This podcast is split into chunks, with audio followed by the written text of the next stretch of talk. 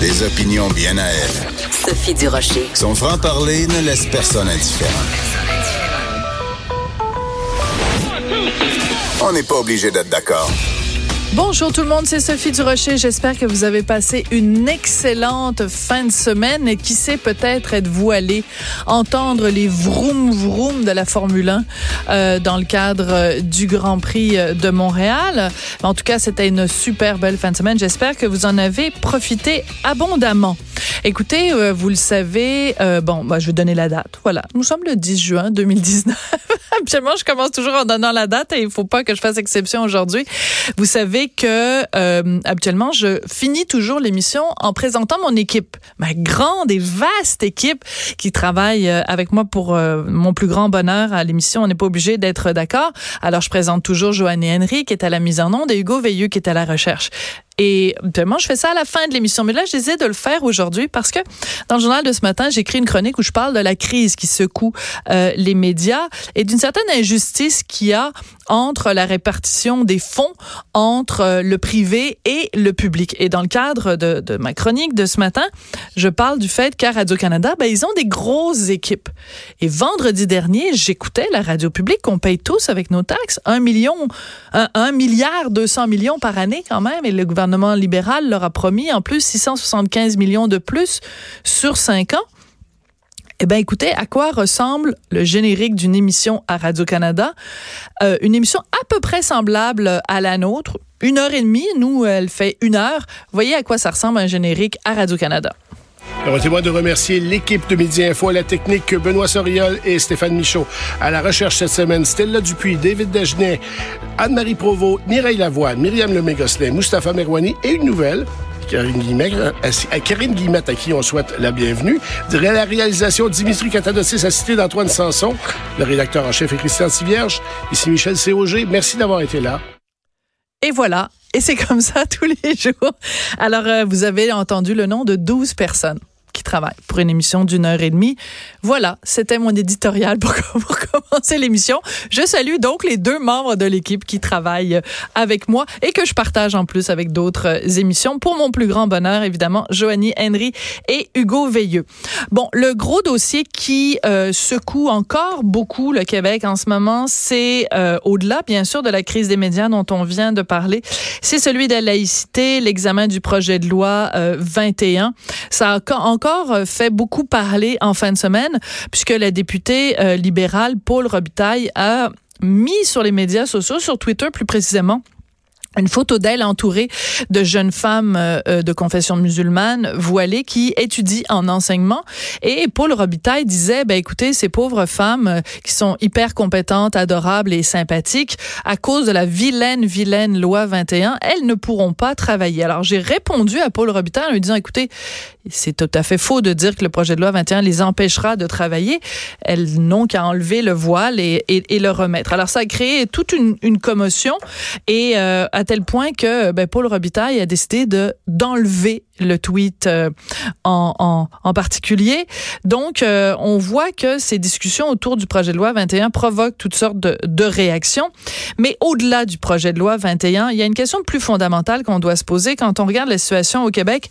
Est-ce que le Québec est vraiment laïque quand on sait qu'il y a toutes sortes d'échappatoires fiscales et toutes sortes de, de prévisions fiscales pour les organismes religieux? Si on veut être vraiment laïque au Québec, est-ce qu'on ne devrait pas commencer comme ça? En tout cas, c'est une des propositions qui a été mise de l'avant par le groupe pour les droits des femmes du Québec, qui a été euh, un des seuls à avoir réclamé en commission parlementaire euh, pour la loi 21 une révision complète de ce système de fiscalité. On en parle avec Diane Guilbeault, qui est présidente de PDF Québec. Bonjour, comment allez-vous, Madame oui, Guilbeault? Très, très bien, vous-même. Oui, écoutez, euh, c'est quand on regarde évidemment ce qui se passe au Québec où on veut légiférer le port de signes religieux au nom de la laïcité, il y a quand même une contradiction parce que si au Québec, l'État permet des bonbons fiscaux à des organismes religieux, est-ce qu'on peut vraiment dire que le Québec est laïque? Ben nous, on considère qu'effectivement, si on veut vraiment un État laïque, il faut faire euh, une avoir une vision d'ensemble. Et c'est dans cet esprit que nous, on a proposé aussi, euh, un peu comme le Conseil du statut de la femme l'avait fait déjà en 2013, euh, une, une révision complète des lois fiscales qui permettent à des organisations religieuses de faire de la propagation de la foi et en recevant pour ça des exemptions fiscales, euh, des congés d'impôts fonciers que les villes, évidemment, auraient bien avantage à mhm. récupérer. Et on, on, trouvait que quand même, on n'est pas rentré dans les détails parce que on, nous ne sommes pas des fiscalistes, mais euh, on sait que ce sont des sommes importantes qui sont en jeu et que normalement, un État laïque ne devrait pas financer, comme le dit euh, un des fiscalistes interviewés dans Le Devoir, c'est un avantage très, très réel et très concret à, à, des groupes religieux pour faire la propagation de la foi. Est-ce que l'État doit soutenir la propagation de la foi, comme euh, il est fait mention dans, des exemples qui sont donnés? Par exemple, le groupe du cardinal Léger fait des œuvres de bienfaisance bien concrètes. Peut-être qu'il peut-être qu'il passe la religion à travers ça, mais concrètement, il intervient auprès des démunis. Donc ça, c'est une action de bienfaisance, je pense, qui peut justifier mhm. les congés fiscaux. Mais quand on fait euh, la propagation de la foi, que ce soit pour les Raéliens ou l'Église de Scientologie, euh, qui sont très, très contents d'être au Canada parce qu'ils ont un statut de religion reconnu, ce qu'ils n'ont pas partout ailleurs. En effet. Euh, ben évidemment, ça, ça, ça, donne un incitatif à venir installer ses pénates et son organisation religieuse, puisqu'en plus, l'État nous aide à faire cette propagation. Alors évidemment, pour nous, un groupe laïque féministe euh, qui voyons souvent les contradictions de certaines règles religieuses par rapport aux droits des femmes, ben, ça nous faisait un peu mal au cœur que de ne pas le souligner. Et donc, on, on a inclus une recommandation, c'est une des 17 recommandations qu'on a faites, de revoir la fiscalité à ce sujet. Parce que vous mentionnez, et vous avez tout à fait raison, c'est qu'en fait, euh, le devoir a fait un excellent dossier. Donc, il y avait vraiment plusieurs textes, des commentaires, réflexions et tout ça, où on se penche sur ce, sur ce dossier-là. Et ce qui est particulier, c'est que je suis sûre que si on faisait un sondage, Diane, et qu'on se promenait dans les rues de Montréal, de Québec ou du Saguenay, et qu'on demandait aux gens, la majorité des gens ne sont pas au courant de l'ampleur des mesures fiscales qui sont euh, au bénéfice des organismes euh, religieux. Vous en avez mentionné quelques-uns, la taxe foncière, euh, la possibilité de remettre des reçus de charité et l'exemption de TPS et de TVQ sur, sur plusieurs produits. Donc, je suis sûre que si les, les Québécois savaient à quel point ces organismes religieux-là bénéficient de congés fiscaux ou de bonbons fiscaux, comme je les appelle, ben, les gens se rendraient compte qu'on est pas vraiment une société laïque telle qu'on se targue de l'être.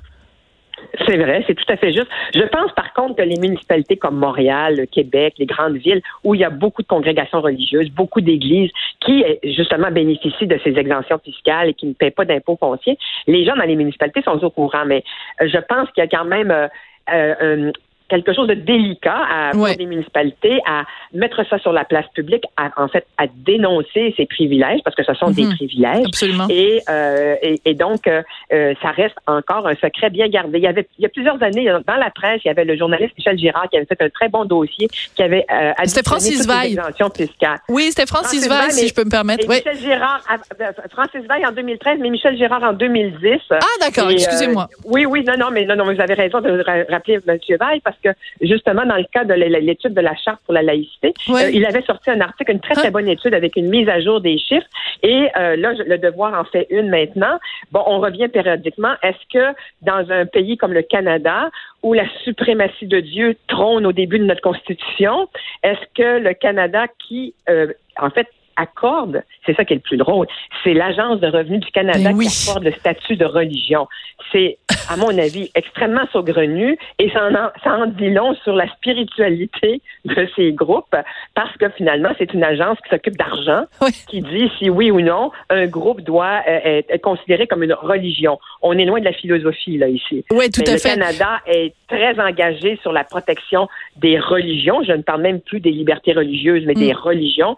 Alors, je, je serais étonnée que le Canada prenne l'initiative de, de changer les règles du jeu. Le Québec peut faire peut-être une petite part par rapport à l'impôt foncier, mhm. mais il va avoir affaire à forte opposition. Euh, pas juste, là, il y a question d'argent. Dans la loi 21, il n'y a pas trop d'argent en jeu. Là. Imaginez dans un cas où il y a de l'argent en jeu. Je suis pas sûre que les groupes religieux vont se tenir tranquilles. Non, mais ce qui est intéressant aussi, c'est de rappeler le pourquoi. Parce que il y a ces exemptions-là, euh, au niveau euh, foncier, au niveau fiscal et tout ça, elles existent pour une raison. C'est qu'avant, dans l'ancien temps, les, les, les, les, les regroupements religieux jouaient un rôle dans la société, qu'on pense évidemment à la santé et évidemment à l'éducation. Donc, le fait qu'ils avaient des congés fiscaux ou des, ou des petits bonbons, c'était une façon de dire, écoutez, nous, l'État, on n'est pas capable de faire toute cette job-là. Donc, on veut vous remercier pour tout le travail que vous faites auprès de la population, euh, toutes les congrégations religieuses qui, euh, avec qui, qui, justement prenaient soin de la santé des Québécois et qui prenaient, et qui faisaient l'éducation des Québécois. Mais aujourd'hui, à partir du moment où l'État a repris ces fonctions-là pour lui-même, c'est l'État qui est responsable de la santé et de l'éducation. Ça ne justifie plus du tout ces exemptions fiscales-là. C'est comme il y a comme un, glissement qui s'est fait et la fiscalité en a pas tenu compte. C'est tout à fait juste. Je pense que ce rappel historique présente les raisons, les motivations derrière ces exemptions et ces congés fiscaux. Mais effectivement, l'État l'État a pris en main maintenant. Donc, l'État, c'est nous, hein, c'est ben l'ensemble de la société, l'ensemble des Québécois et des Québécoises qui avons pris en main la gestion de nos de notre filet de sécurité sociale, parce qu'en gros, mm. c'est ce rôle-là que les institutions religieuses jouaient. Maintenant, ce n'est plus ça. Et effectivement, le, le, gouvernement semble avoir du mal à réajuster le tir, à mettre à jour ses lois fiscales pour tenir compte de ce changement de rôle et de responsabilité.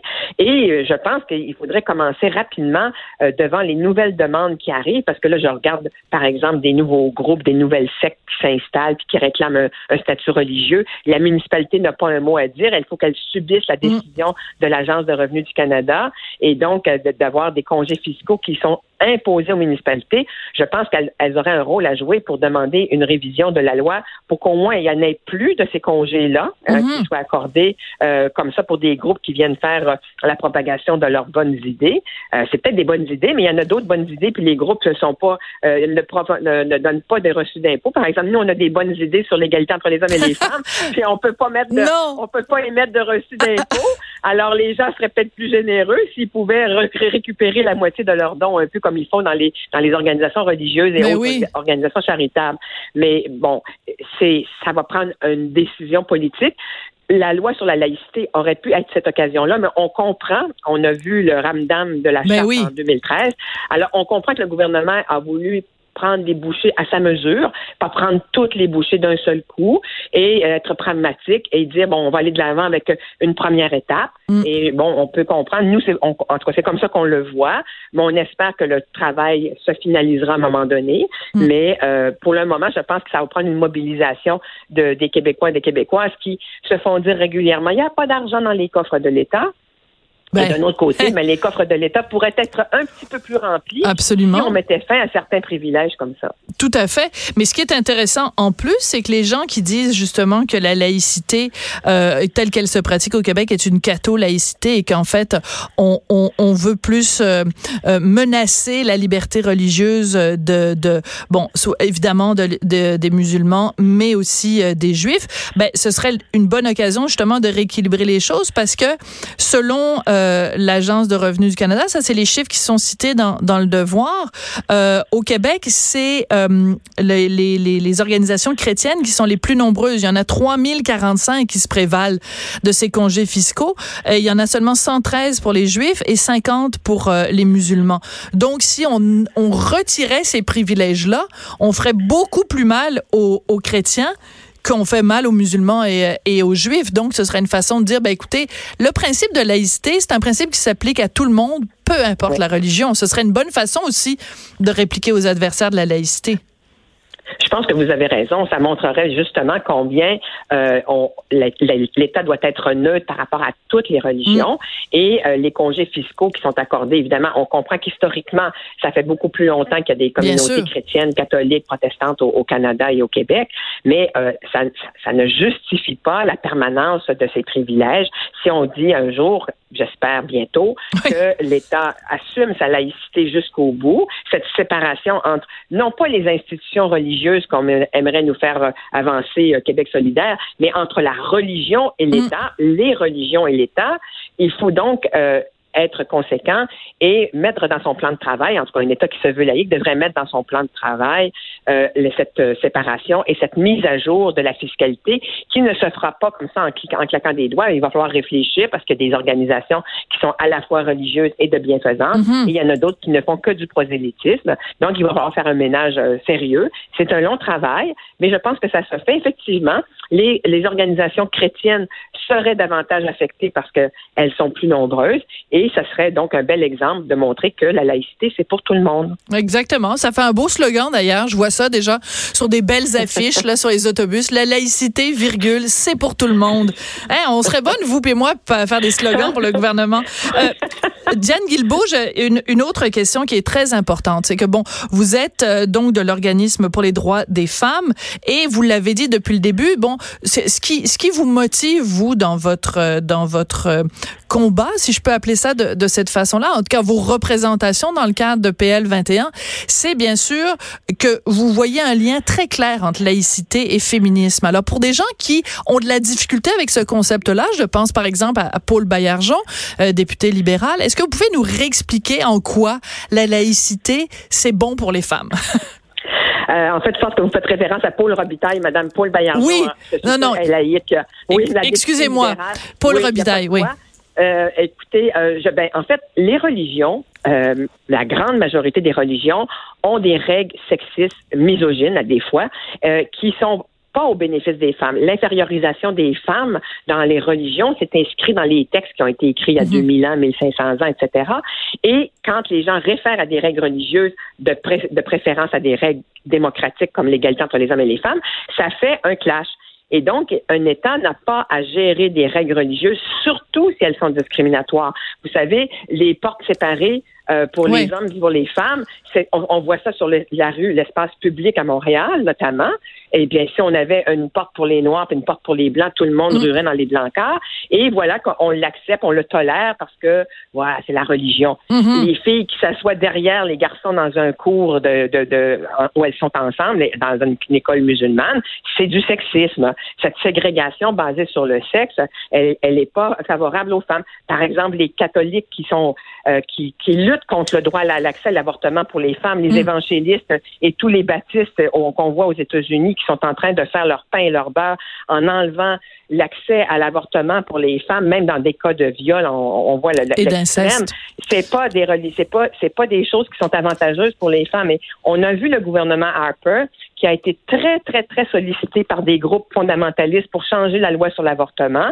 Monsieur Harper avait promis qu'il résisterait, il a résisté, mais on n'est pas à l'abri mhm. de ces groupes qui euh, ont, du temps et de l'argent, parce qu'on l'a vu, ils ont des, congés fiscaux. Donc, ces groupes ont de l'argent pour faire avancer leur cause qui n'est pas favorable aux droits et à l'égalité des femmes. Alors évidemment, pour nous, c'est dans cette perspective très large que euh, la laïcité apparaît comme un des outils. C'est pas le seul outil évidemment pour arriver à l'égalité, mais c'est un outil essentiel pour qu'on y arrive. En une minute, euh, vous avez tout à fait raison de me, de me reprendre euh, à propos du tweet de Paul Robitaille. D'ailleurs, mon, mon, mari, Richard Martineau, a écrit toute une chronique là-dessus dans le journal de ce matin. Quand vous avez vu euh, ce tweet-là passer où une députée libérale se fait photographier avec des jeunes femmes qui, dont on a tout à fait les raisons de penser qu'elles sont tout à fait, en effet, intelligentes, compétentes et absolument adorables et donc qui feraient d'excellents professeurs, d'excellentes professeurs, mais que Paul Robitaille nous dit, ah, c'est terrible, projet de loi 21 va les empêcher de travailler. Qu'est-ce que vous répondriez à Paul Robitaille?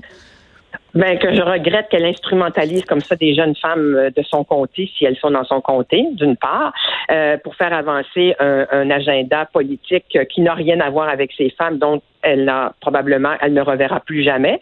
Euh, et je trouve que c'est en plus induire la population en erreur parce que c'est faux de dire que ces femmes-là n'ont pas le droit de travailler. Elles ont le droit. C'est à elles de choisir si le respect de l'orthodoxie religieuse doit les empêcher. C'est un choix, elles le disent, on l'entend, on l'entend, on l'entend, c'est mon choix, c'est mon choix.